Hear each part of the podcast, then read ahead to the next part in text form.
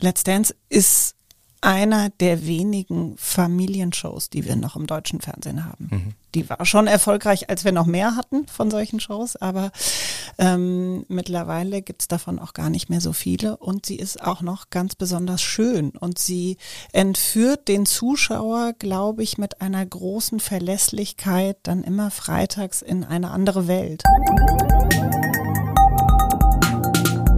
Economy mit K mit Martin Dovideit.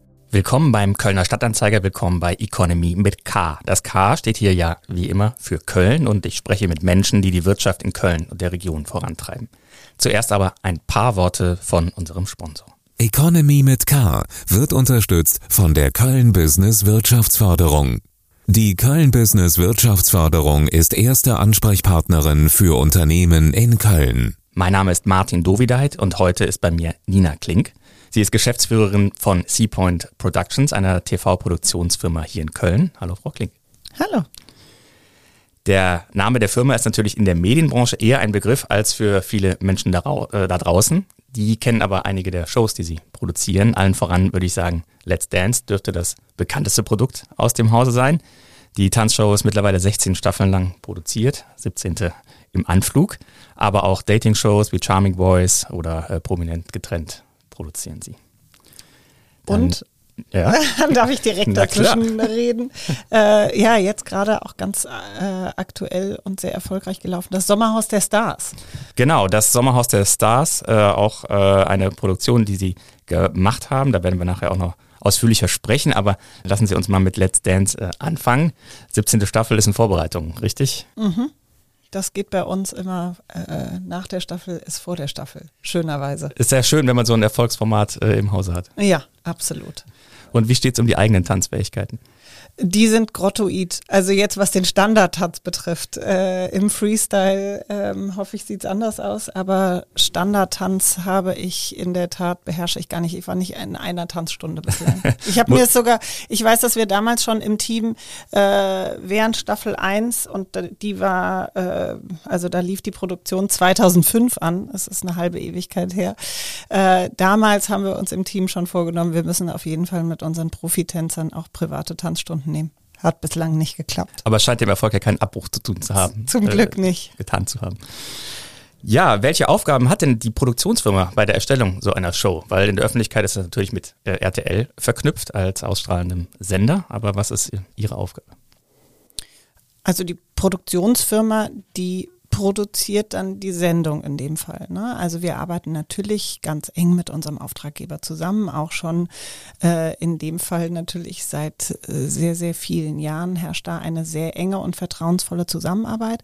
Aber wir, und damit meine ich mein Team, was äh, auch schon sehr lange in einer relativ engen Teamkonstellation an dieser Show arbeitet, ist für die Herstellung der Show, für die Planung, für die Vorbereitung und dann letztendlich für die Produktion und für auch für die Produktion live im Studio verantwortlich. Und ähm, Sie haben ungefähr 80 bis 90 Beschäftigte, so in etwa. Aber bei so einer Live-Show sind ja noch viel mehr Leute beteiligt. Das heißt, Sie sind so auch so ein bisschen die Spinne im Netz zwischen freien Beschäftigten, die hinzukommen und den Festangestellten. Das zu orchestrieren ist dann Ihre Aufgabe. Ja, also die 80 bis 90 äh, Seapoint-Mitarbeiter, die sind nicht alle für Let's Dance mhm. zuständig. Wir haben ja zum Glück ein größeres Portfolio und produzieren äh, unterschiedliche Unterhaltungsshows. Ähm, und in dem festen Let's Dance-Team, oh, das müsste ich jetzt nachrechnen, wie viel da genau sitzen, aber das ist ein kleiner Teil. Äh, der besteht aus Redaktion und Produktion die diese Show planen dann in einer langen Vorbereitung. Manche sind dann wirklich das ganze Jahr damit beschäftigt. Manche kommen dann in einem kürzeren Vorbereitungszeitraum dazu und ergänzen das Team.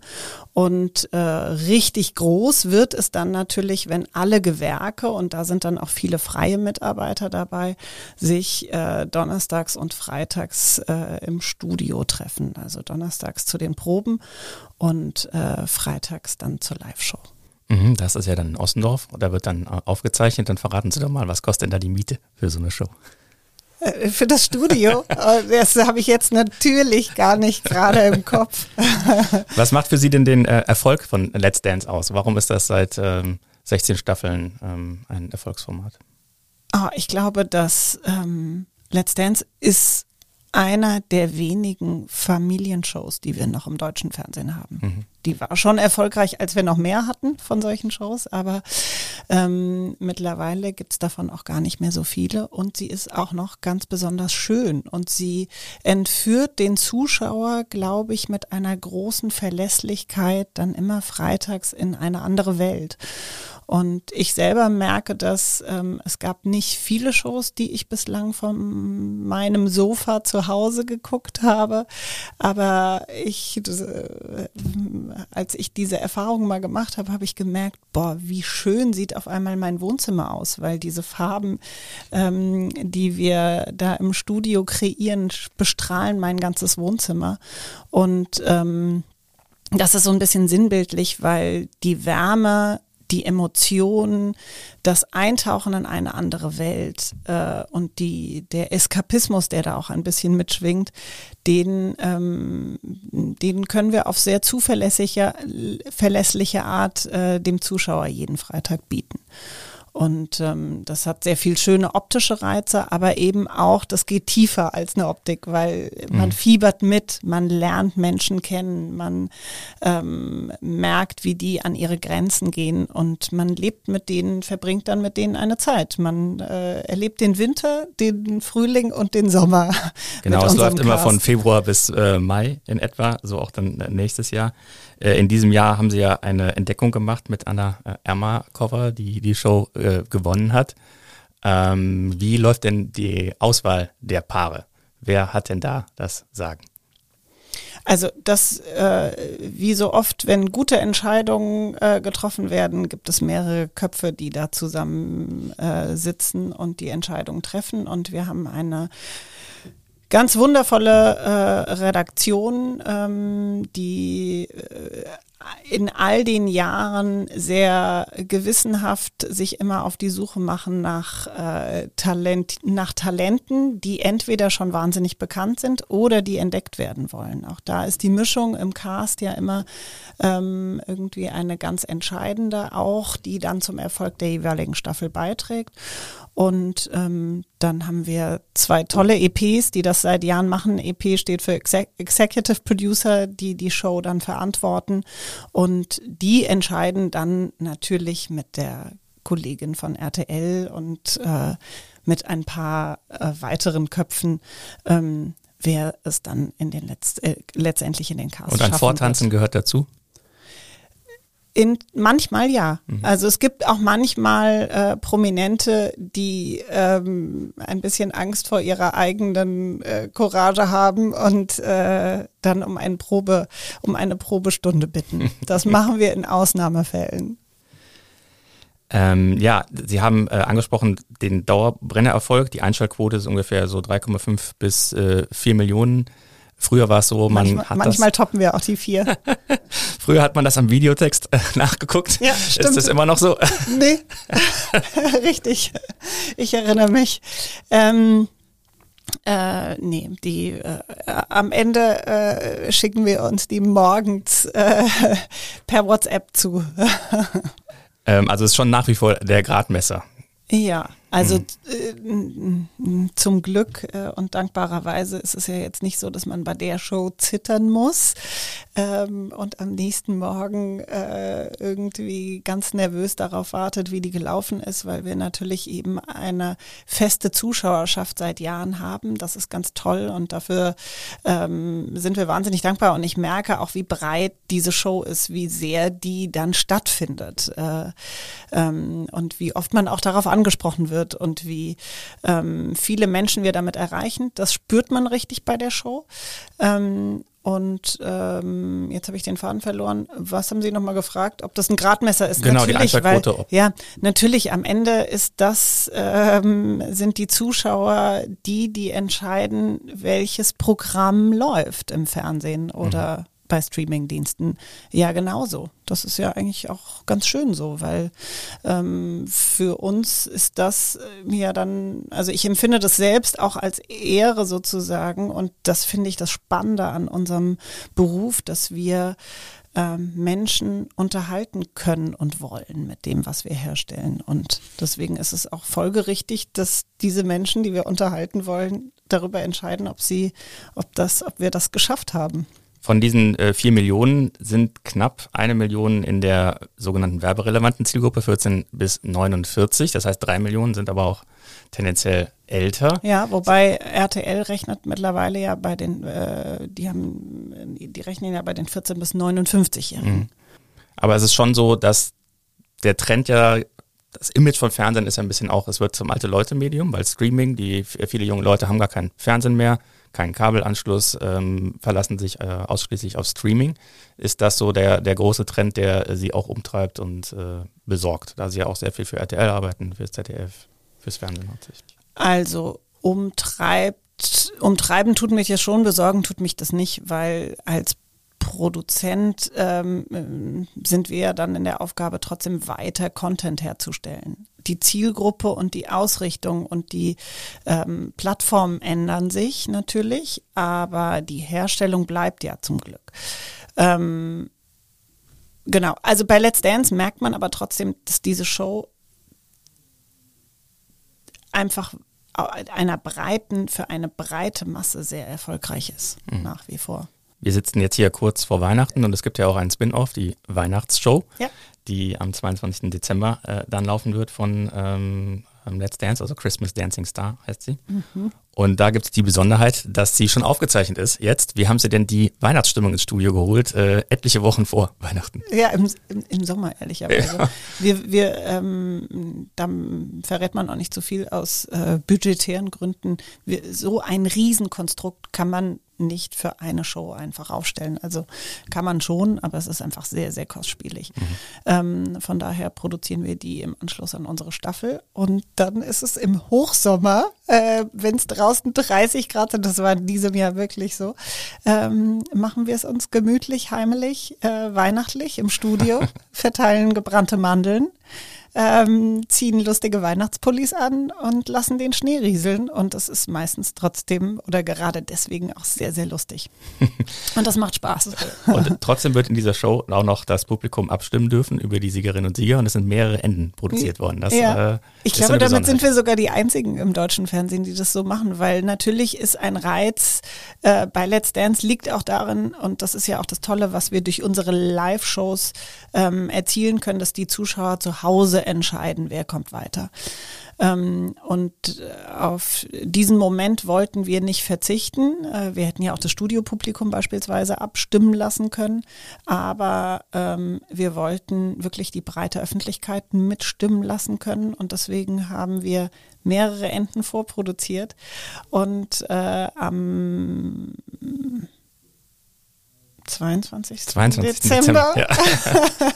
Am 22. Dezember können die Zuschauer dann äh, live von zu Hause mitvoten und äh, in der Sendeleitung bei RTL. Muss dann einen richtigen Knopf drücken. Sitzen dann hoffentlich fähige Menschen. Ich bin sicher aber, dass das so sein wird. Äh, genau, die das richtige Ende dann dran setzen.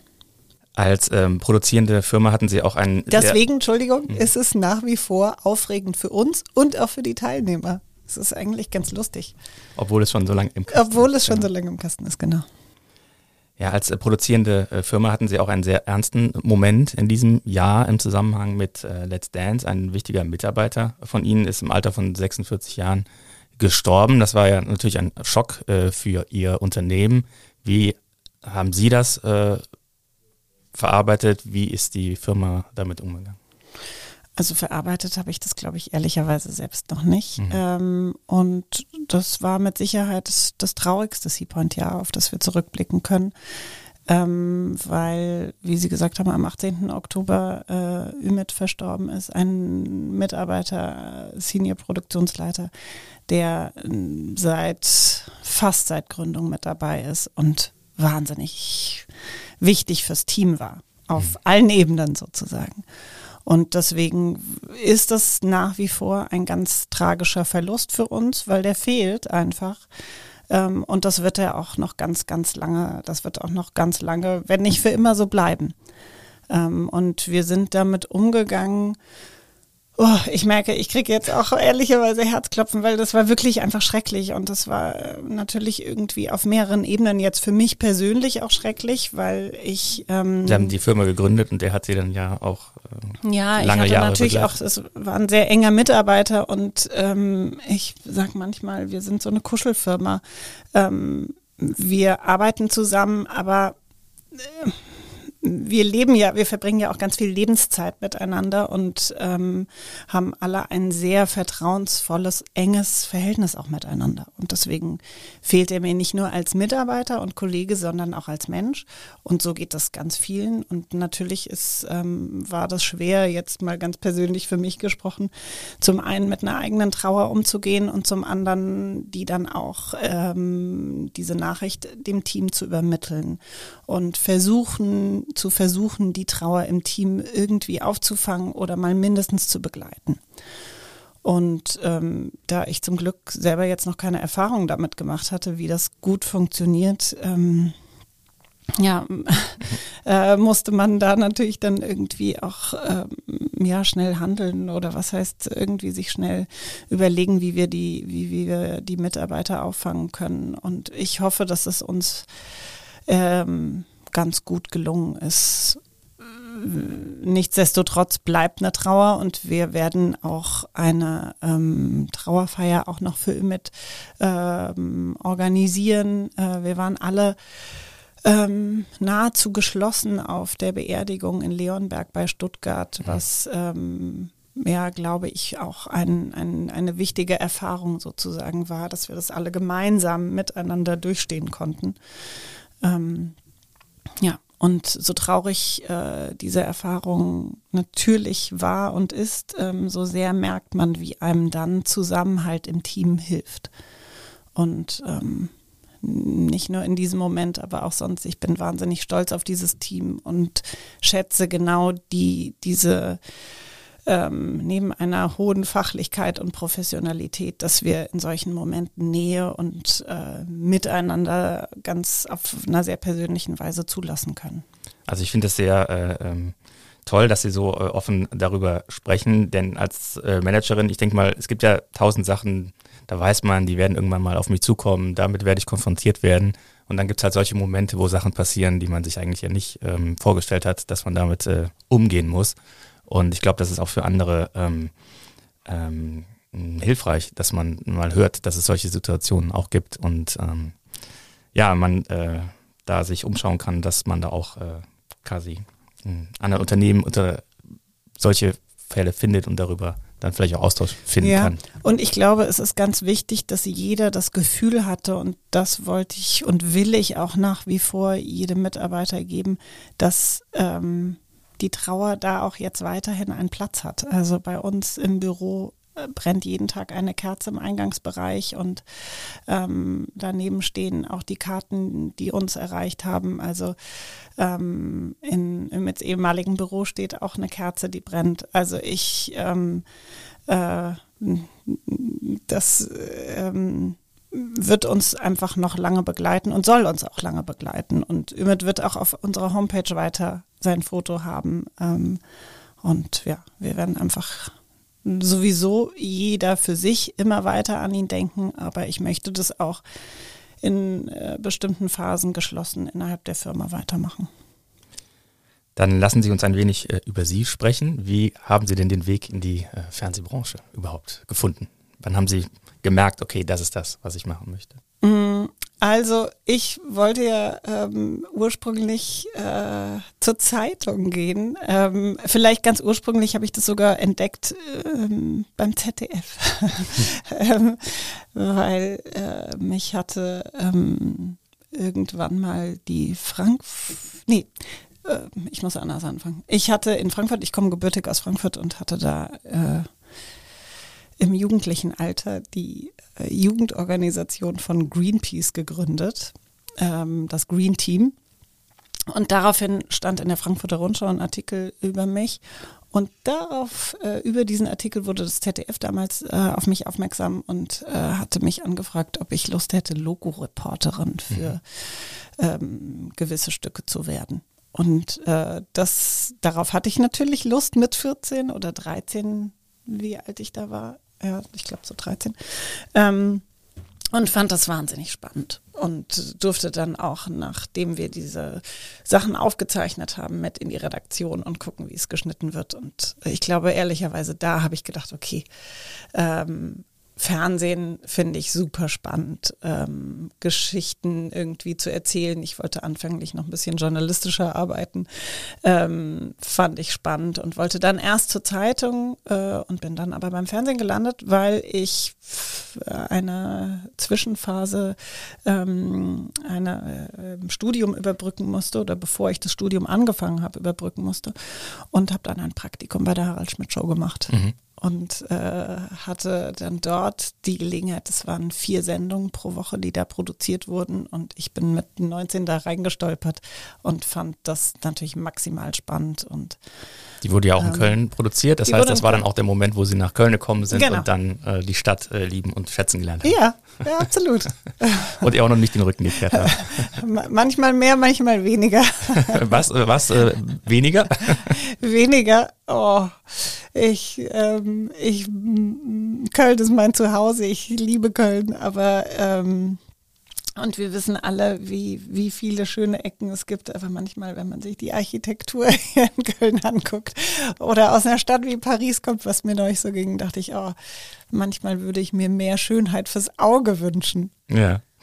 Ähm, und was macht denn dabei das Medienumfeld äh, in Köln hm, aus? Ach, naja, gut, das ist. Äh, es ist einfach, äh, ich glaube, wenn man in den Medien arbeitet und ähm, dann gibt es fast keine andere Wahl als Köln. Also ich finde, die Möglichkeiten, die man als Produzentin hier hat, die sind natürlich ähm, auch weit besser, so würde ich es formulieren, als die, die man in den anderen deutschen Großstädten hat, weil hier das meiste Personal sitzt, mhm. äh, das die meiste Erfahrung hat.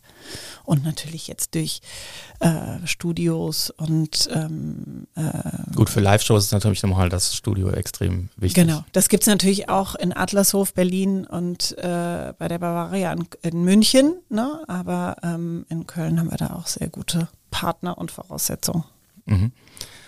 Und ähm, glauben Sie, dass Köln den Vorteil auch weiter verteidigen können wird, weil gerade Berlin wird ja auch immer wichtiger, auch viele gerade Streaming-Produktionen finden dann tendenziell auch mal äh, woanders statt. Ja, nee, glaube ich. Hm. Ja, ich glaube, das ist, das zahlt sich wirklich, also jetzt aus, aus produzentischer Sicht ist es ähm, wahnsinnig viel wert, wenn man ähm, unsere Branche ist so ein People's Business. Es, es entscheidet, welche Menschen arbeiten für welches Projekt. Und wenn die in der eigenen Stadt sitzen, ähm, dann ist das von großem Vorteil. Und diesen Vorteil haben wir hier in Köln. Fragengewitter. Wir kommen zum Fragengewitter. Ich gebe Ihnen zwei Begriffe und Sie entscheiden sich spontan für einen. Mal schauen, wo wir noch hängen bleiben dann. Stark. Android oder iPhone? iPhone. Instagram oder TikTok? Instagram. Lesen oder streamen?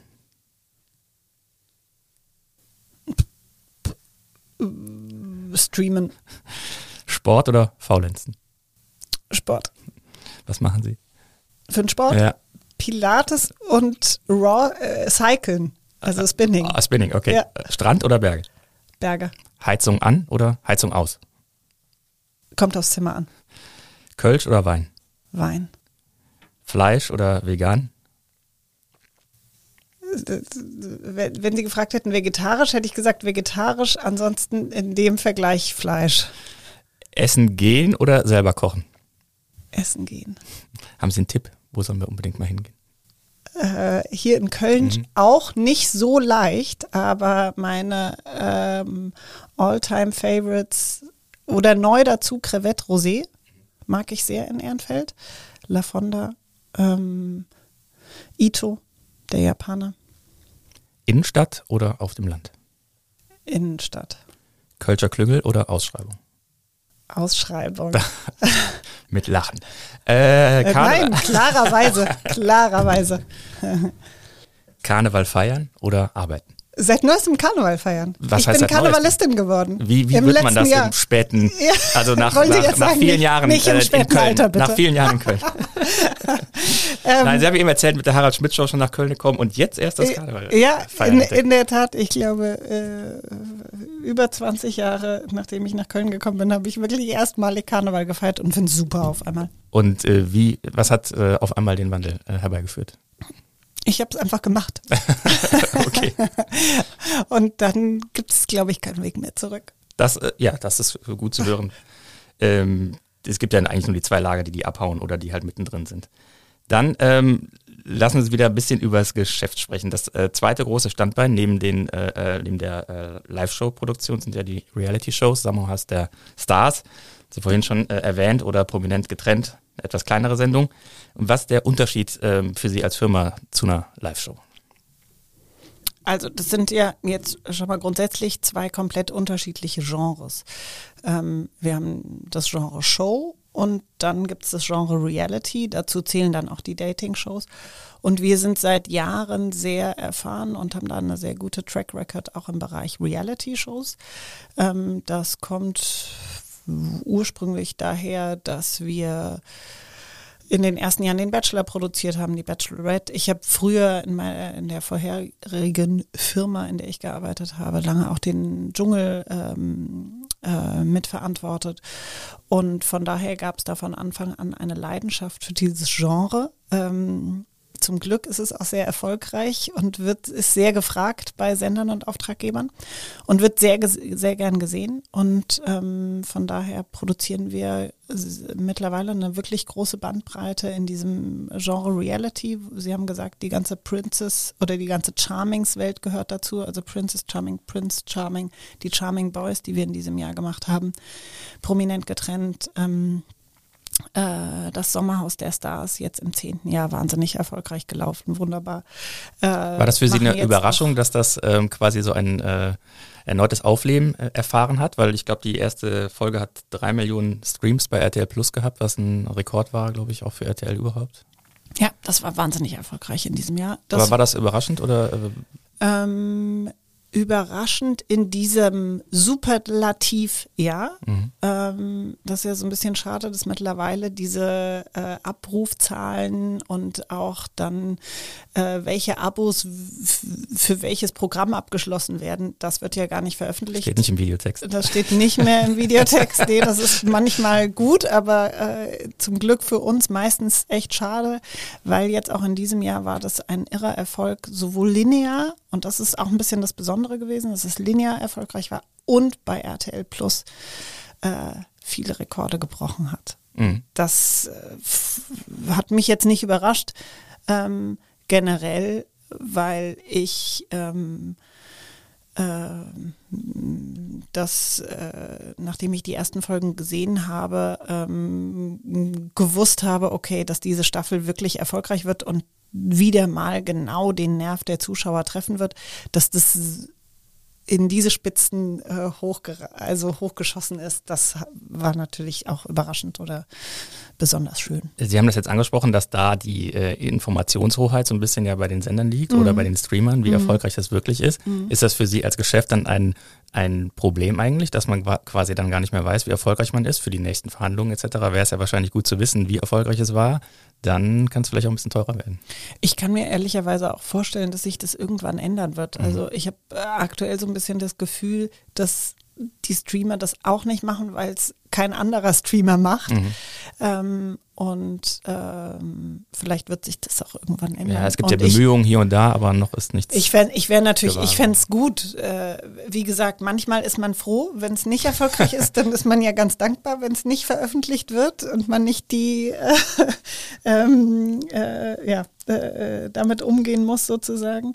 Ähm, in der Regel sind aber unsere äh, Programme, die wir für einen Streamer auch produzieren, erfolgreich. Und von daher fände ich es äh, schöner, wenn es äh, wenn's veröffentlicht wird. Und es ist natürlich auch dann selbst immer ganz hilfreich, auch in der Beobachtung, welche Folge war jetzt besonders erfolgreich. Mhm. Und wo gab es nochmal einen starken Impuls? Das, da würde ich mir natürlich mehr Transparenz wünschen. Mhm. Aber das ist jetzt nicht so, dass man das in den Vertrag vielleicht dann schreibt, irgendwie, dass äh, man auch dann die Informationen bekommt, die man die einen da interessieren? Ich kann es ja mal probieren, das nächste Mal. Okay, Seapoint, so heißt die Firma, ist ein Vorort von äh, Kapstadt, direkt am, äh, am Meer. Und, ja, Vorort ähm, Viertel. Ja, gut, Wikipedia sagt vor Ort, also Wikipedia auf der Karte sieht es aus wie ein Stadtteil. Also ja, ich habe es mir vorher angeguckt, immerhin. Ähm, und auch das Land hat äh, eine große Bedeutung für die äh, Firma, denn ähm, gerade wird, während wir sprechen, eine Show auch in Südafrika produziert. Müssen Sie da nicht eigentlich mal hinjetten und nach dem Rechten sehen? Ähm, ich war ehrlicherweise, komme ich gerade aus Mexiko zurück. Ähm, äh, letzten Freitag bin ich zurückgekommen und wir produzieren da auch eine Reality. Und äh, das war ein besonders, also das war super, das Gefühl. Ich landete in Mexico City äh, und musste feststellen, dass wir Drehstart gerade in Mexiko haben und parallel Drehstart in Südafrika. Das war ein wirklich tolles, globales Gefühl.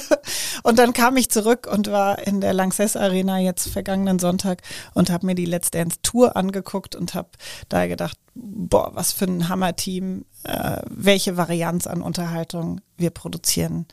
Äh, habe ich äh, großen Respekt zu, vor diesem Team. Äh, Sie selbst sind ja auch. Deswegen äh, war ich nicht in Südafrika, um Ihre Frage zu beantworten. ja, Sie selbst sind ja auch äh, Mutter und dann ist das Reisen vielleicht auch nicht so äh, ganz einfach zu organisieren. Ähm, wie kriegen Sie das äh, unter den Hut? Sie haben zwei Kinder und ähm, ja, also das, das Thema ist Ihnen ja sehr wichtig, auch die Erziehung. Wie gehen Sie, ja, wie das, passen Sie es zusammen? Ja, das stimmt. Das ist natürlich für mich, also meine große Tochter ist im Gründungsjahr von Seapoint auf die Welt gekommen. Ähm, der Businessplan war sozusagen schon geschrieben und dann kam die Schwangerschaft. Ähm, Das war jetzt im Jahr. und 2014 kam meine große Tochter auf die Welt. Und ähm, ja, natürlich war das für mich persönlich eine wahrscheinlich die größte Challenge in meinem Leben. Ähm, zwei Kinder mit, äh, also zwei Kinder großzuziehen und parallel eine Firma großzuziehen. Ähm, und wer mich kennt, weiß, dass ich leidenschaftliche Produzentin bin, aber an allererster Stelle auch leidenschaftliche Mutter. Und ähm, ich weiß, dass ich mir natürlich damals auch ein, ganz viele Gedanken gemacht habe, wie soll das funktionieren? Und wenn wir uns jetzt nochmal knapp zehn Jahre zurückbeamen, dann äh, war das damals auch noch gar nicht so üblich. Ähm, sozusagen in der Managementfunktion zu sein und Kinder auf die Welt zu bringen parallel. Ähm, und ehrlicherweise, wenn ich mich jetzt umgucke, welche Geschäftsführerinnen gibt es in der Branche, die kleine Kinder haben, leider wirklich auch sogar nach wie vor sehr, sehr wenige. Von daher ist es ein großer Spagat. Ähm, der ähm, mittlerweile sich aber super gut eingespielt hat. Und ich war jetzt aber auch das erste Mal eine Woche weg. Also in Mexiko war ich wirklich eine ganze Woche. Ähm, meine große Tochter ist neun, meine kleine sechs. Und ähm, da ist das natürlich jetzt absolut möglich. Und die sind auch groß geworden mit dem, äh, mit der Tatsache, dass ich natürlich häufiger mal auf Geschäftsreise bin. Aber sieben Tage am Stück war für mich auch eine neue Erfahrung, aber die war gut. ich habe es auch genossen. Aber dann, als Sie nach Hause kamen, wurden Sie wahrscheinlich auch gebührend empfangen. Ja. Ja, ähm, zwei Produktionen. Aber Entschuldigung, wenn Ja. ich Sie da nochmal unterbreche, äh, so das und das möchte ich auch für meine Mitarbeiter äh, mitgeben und vielleicht auch anderen Frauen irgendwie sein. Ich hatte nie so ein Role Model ähm, äh, in der Überlegung, möchte ich Kinder und Karriere machen? Und dann manchmal fragt man sich ja so, okay, gibt es jemand, der das auch schon so gut geschafft hat und wie geht es denn dann überhaupt und wen kann ich mal fragen?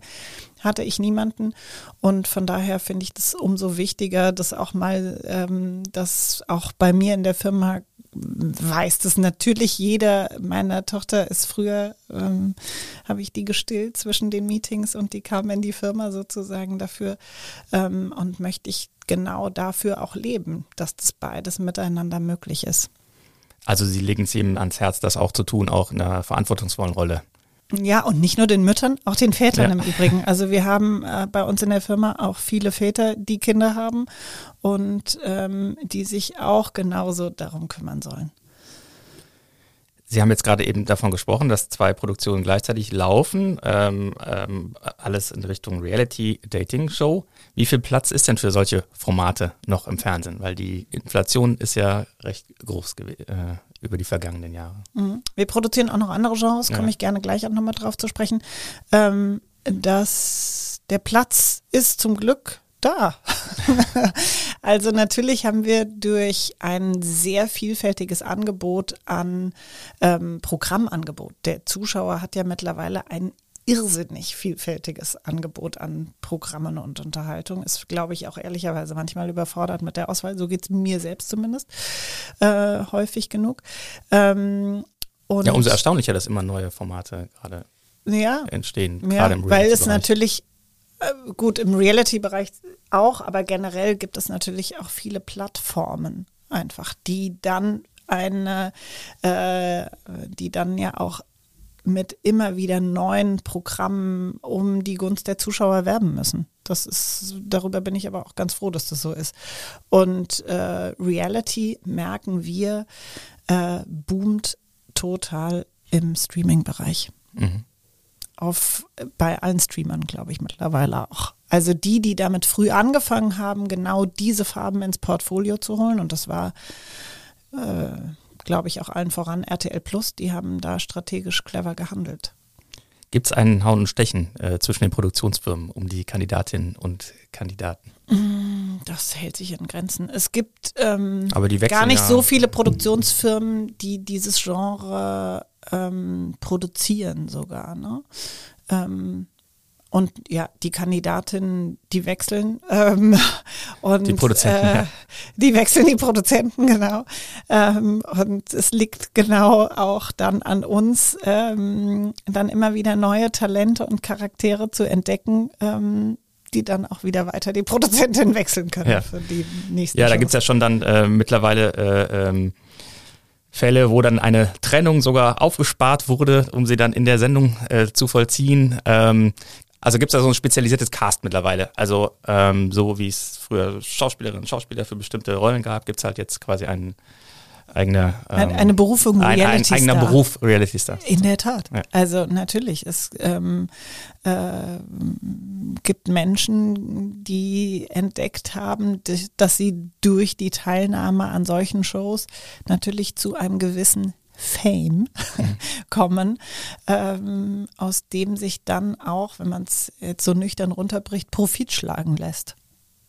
Und, und, das bedient natürlich aber unterschiedliche Bedürfnisse der jeweiligen Teilnehmer. Also, wie ich gerade schon gesagt habe, die Berühmtheit, äh, die sie dann durch die Teilnahme an solchen Sendungen ähm, erlangen äh, und auch das, was sie dann daraus weiterhin äh, machen können.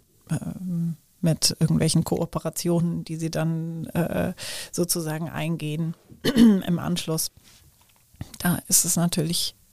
Wäre es aus Sicht äh, von Ihnen als Produzierende nicht eigentlich auch wünschenswert, an, an diesem Erfolg in irgendeiner Weise ähm, teilhaben zu können? Ähm, doch, ehrlicherweise, das haben wir schon ganz früh äh, oder das äh, stellen wir uns auch ganz ehrlicherweise häufiger die Frage, weil wir bei allen unseren Shows, ob es jetzt die Reality-Shows sind, ob es die Dating-Shows sind oder ob es auch Let's Dance ist, immer wieder ähm, ähm, Protagonisten verpflichten, die dann im Anschluss danach eine große Karriere machen oder die Karriere wieder aufnehmen. Und dann denkt man natürlich auch, oh, eigentlich hätten wir irgendwie gerne auch daran noch ein bisschen teil. Im Fußball gibt es ja mittlerweile ähm, sowas wie so eine Ausbildungsklausel. Äh, ja, dass gibt's Ver Vereine dann halt Jahre später, wenn ein großer, ein Spieler groß geworden ist und transferiert wird, dass dann der Ausbildungsverein sozusagen auch noch was bekommt. Ah. Interessant, das wusste ich noch nicht. Gibt es sogar natürlich im, im, in der Medienbranche gibt es dann manchmal Exklusivitätsverträge, die ähm, dann beinhalten, dass man in einer gewissen Zeit nach Teilnahme der Show womöglich nicht zu einer anderen Show gehen darf. Und solche Sachen gibt es. Ähm, es gibt aber auch ein Künstlermanagement, was man äh, sozusagen, dass man oder das haben wir, wir haben bei Seapoint auch eine Künstlermanagerin, die Maria Polch, die sich ähm, um die ein oder anderen Protagonisten dann im Anschluss danach auch weiter mhm. kümmert und die ah, berät mhm. und denen zur Seite steht, was zum einen ähm, natürlich auch oft sinnvoll ist, weil es auch durchaus Menschen gibt, die noch nicht versiert in diesem Umfeld sind und die genau auch dafür dann dankbar sind, dass sie beraten werden äh, im Anschluss. Sie haben eben gesagt, dass das gerade im Streaming äh, gut funktioniert, äh, diese Reality-Formate, ähm, dass äh, prominent getrennt wird für, für RTL Plus äh, exklusiv produziert werden. Und äh, Sie haben auch zum Casting aufgerufen für eine Streaming-Show Get Wild Club. Was wird das denn werden? Ähm, das ist noch gar nicht so offiziell, aber es wird eine wahnsinnig gute Show. okay, wann kann man denn damit rechnen? Im nächsten Jahr. Okay.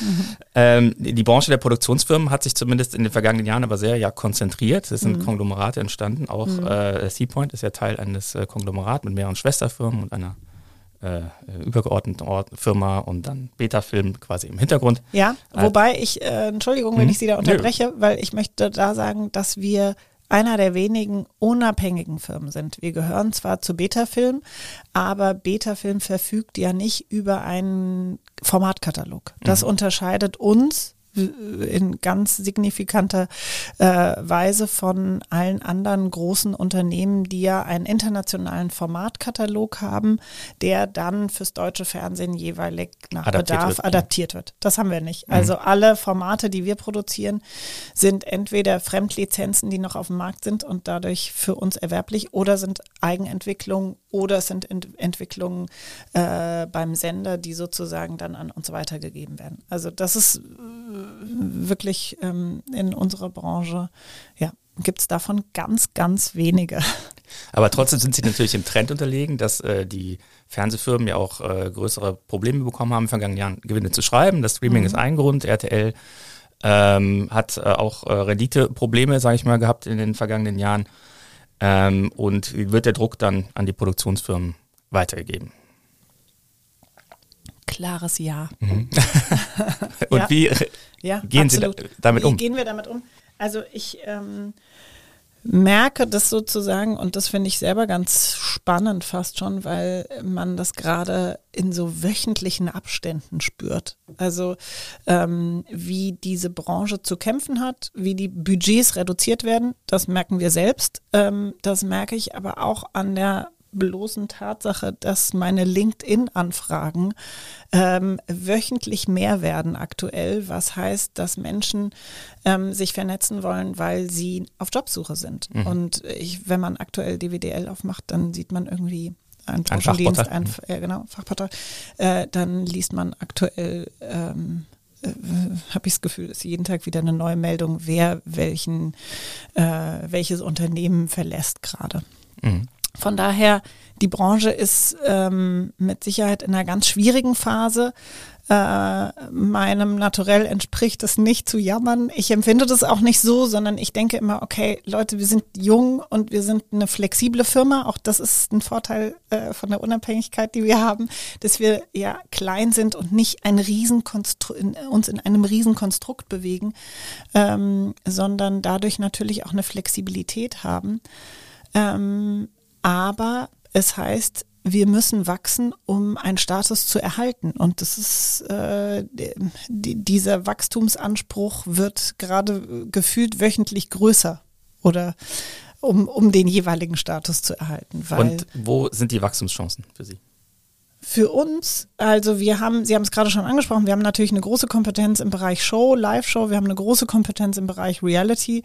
Wir haben in den letzten zwei, drei Jahren aufgebaut eine weiter, weitere Kom äh, äh Kompetenz im Bereich Personality-Show. Wir haben ja zweieinhalb Jahre Studio Schmidt fürs ZDF produziert, äh, Salon Simonetti, das sind ähm, ist ja alles auch so ein bisschen in, in, den, in das Genre Late Night mit reingegangen.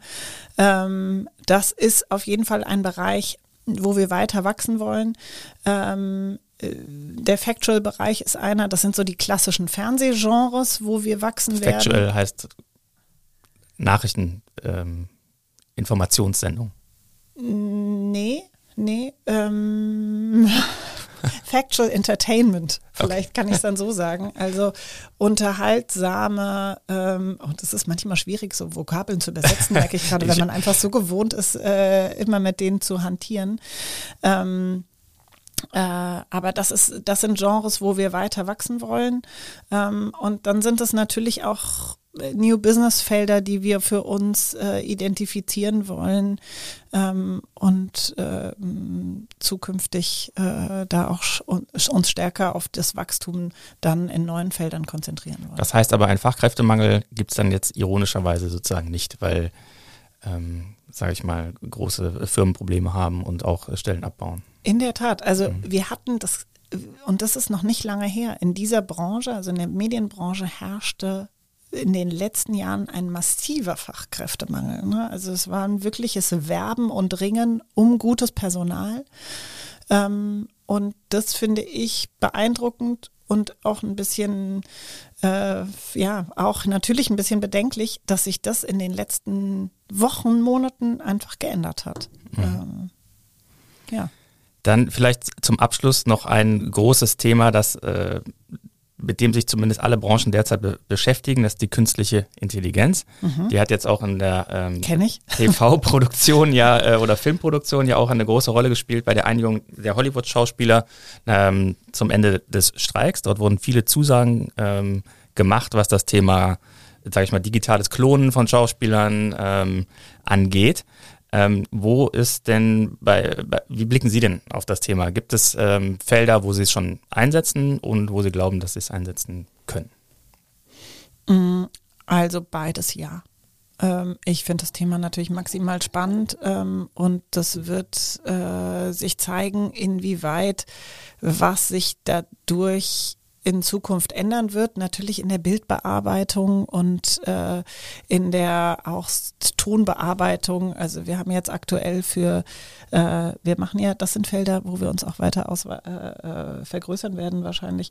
Ähm, wir machen ähm, ja nicht nur Programme fürs Fernsehen, sondern auch für die Bühne. Äh, wir haben jetzt beispielsweise in der nächsten Woche ein ähm, äh, ein Weihnachtsprogramm äh, der Reihe Hashtag Love is Life, was ursprünglich aus einer Princess Charming Clique, ein Bühnenprogramm, was daraus entstand. Ähm, und dafür haben wir jetzt beispielsweise einen akustischen Einspieler ähm, durch äh, KI-Hilfsmittel äh, produziert. Mhm. Ähm, das heißt also, natürlich wird KI Einfluss nehmen auf Entwicklungen, auf Produktionsweisen. Am Ende wird entscheidend sein, welche Leute hat man, die das wie bedienen können und wie clever damit umgehen können. Mhm. So. Ja, ich habe jetzt auch spontan so gedacht an Bühnenbild. Da sind ja oft farbige Animationen im Hintergrund zu sehen, die wahrscheinlich auch von künstlicher Intelligenz äh, sicherlich generiert werden können, weil Bildgeneration ist ja ein Thema, was wirklich erstaunlich gut ja, in der Fotobearbeitung natürlich dann auch. Mhm. Ähm, und äh, jetzt im Bühnenbild mit Sicherheit auch. Ehrlicherweise, ich kann es gerade gar nicht genau sagen. Aber der, der KI-generierte äh, Reality-Show-Teilnehmer, den wird es so bald nicht geben. Den haben wir nicht in Planung. Also das verbirgt sich nicht hinter dem Get Wild Club. Alles klar, Frau Klink. Ganz herzlichen Dank für dieses Gespräch. Danke, dass Sie hier waren. Ich danke Ihnen. Ja, das war Nina Klink, Geschäftsführerin der TV-Produktionsfirma Seapoint. Und ich möchte an der Stelle noch unseren Podcast True Crime Köln empfehlen. Den gibt's auch überall da, wo Sie diesen Podcast hören können, von meinem Kollegen Helmut Frankenberg. Er berichtet da über ähm, Kriminalfälle der Geschichte äh, aus Köln und der Region. Dann äh, bleibt mir noch zu sagen, äh, auf Wiedersehen und äh, auf Wiederhören natürlich. Bis äh, zur nächsten Episode von Economy mit K. Und äh, wie immer freue ich mich über jeden, der uns äh, empfiehlt und folgt. Tschö.